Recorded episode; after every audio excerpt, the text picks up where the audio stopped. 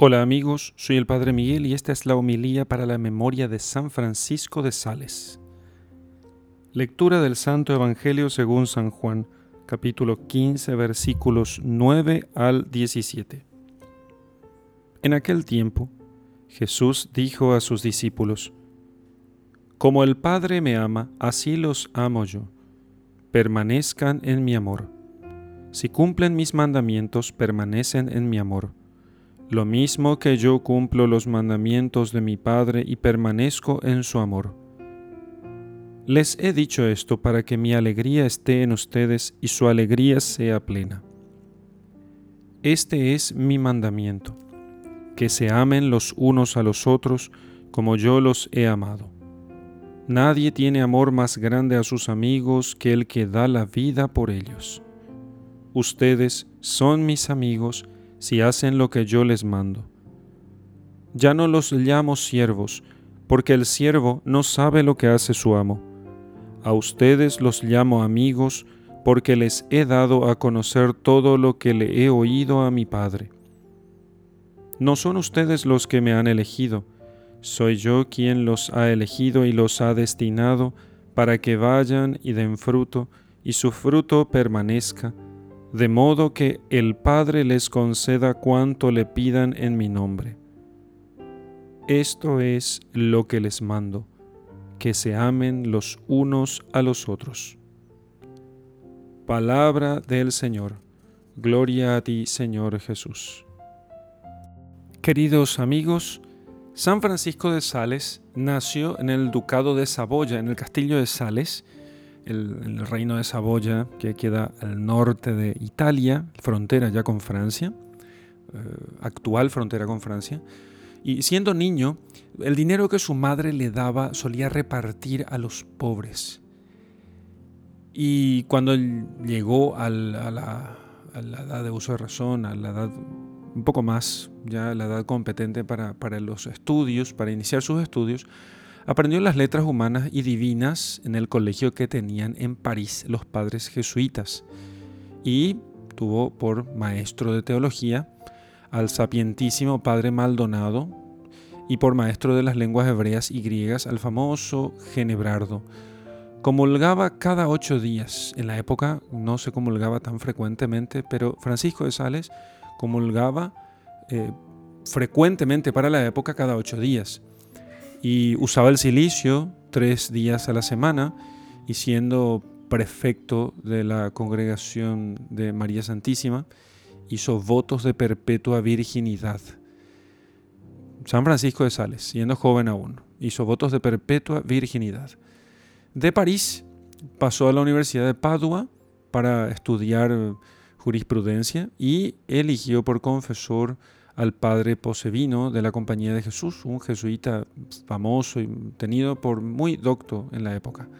Allí fue donde algunos mm, malos compañeros le llegaron, le llegaron a la casa de una dama de mala vida, de cuya tentación tuvo que librarse eh, Francisco tirándole a la cara un eh, carbones ardiendo, ¿sí? que, que encontró allí. Los tomó en la mano y los arrojó contra aquella mujer. Así entonces eh, pudo librarse Francisco de Sales de esa tentación. Cuando se hubo ordenado sacerdote, le confiaron el ministerio de la palabra y en la predicación, le confiaron ser predicador y en su primer sermón convirtió 300 pecadores. Y así Francisco de Sales solía andar de aldea en aldea, de pueblo en pueblo, incluso de de casa en casa, padeciendo fríos, lluvias, eh, nieve, insultos y persecuciones de muerte incluso, por ganar almas para Cristo. En misiones. Francisco de Sales solía hacer misiones. Siempre iba entre, entre lobos, aquel cordero mansísimo, pero con su gran caridad, con su gran amor por las almas, mudó los lobos en corderos. Cuando entró en, en Tonón, no había más que siete católicos en aquel pueblo y poco después pasaban ya de seis mil.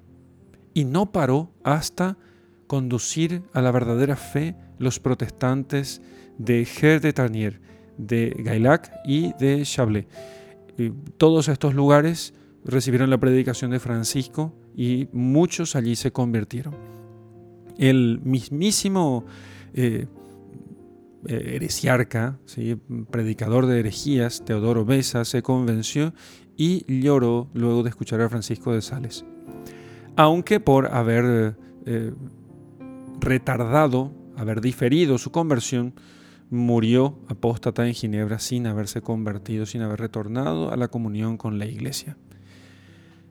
El rey de Francia, por otra parte, Enrique IV, ofreció a Francisco de Sales el obispado de París y hacerlo inclusive cardenal. Pero Francisco de Sales rehusó esta dignidad y sí admitió la, eh, ser obispo, pero de Ginebra. Fue porque allí, el, o para, para Ginebra, el sumo pontífice, el papa, se lo mandó con estricta orden de obediencia. Siendo ya obispo de Ginebra, visitó a pie todas las parroquias poniéndose mil veces en peligro de muerte. Predicó muchas cuaresmas, fue como el oráculo de su tiempo, como un profeta, y escribió muchos libros de piedad, entre ellos el más famoso de todos, cuya lectura siempre recomendamos, la introducción a la vida devota. De, este libro se dice que son más las almas que ha convertido que las letras que tiene.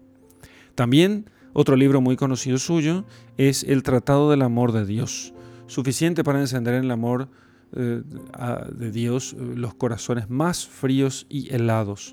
Quizás un texto un poco más difícil, sin embargo, para aquellos que ya han caminado en el amor de Dios, en el servicio de Dios, el Tratado del Amor de Dios es realmente un gran, eh, un gran empujón para continuar para adelante.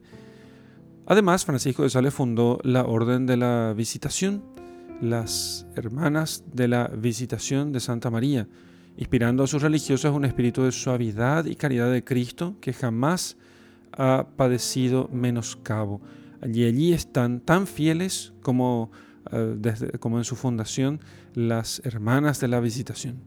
Finalmente, después de increíbles trabajos y muchos méritos, a la edad nada más que de 56 años, murió de cansancio el santo San Francisco de Sales en, el humilde, en su humilde cuarto del, en, el cuarto del hortelano, de la visitación. Dentro en el convento de la visitación había un cuartito, un, un aposento para el, para el jardinero y allí murió Francisco de Sales en ese humilde cuartito del monasterio que él mismo había fundado. Su corazón, precioso y conforme al de Cristo, se conserva incorrupto en una urna de oro que mandó labrar el rey Luis XIII por haber recobrado la salud en el mismo instante que se le mostró aquella sagrada reliquia.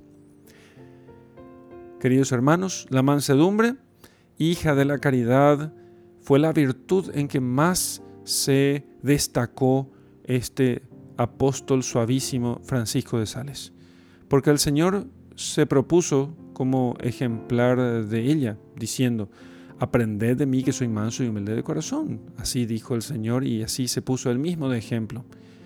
Nosotros imitemos también a Jesucristo en su mansedumbre, recordando que así como, eh, así como la altanería, la, la ira, la pendencia, eh, la bribonería, suelen ser pruebas de una conciencia lastimada, de un corazón herido. Así también la dulzura, la humildad, la suavidad, la mansedumbre siempre han sido propios del carácter, propio, han sido la propia marca de la santidad verdadera. Por eso procuremos imitar la dulzura y la suavidad de Cristo y de nuestro santo Francisco de Sales. En el nombre del Padre, del Hijo y del Espíritu Santo. Amén.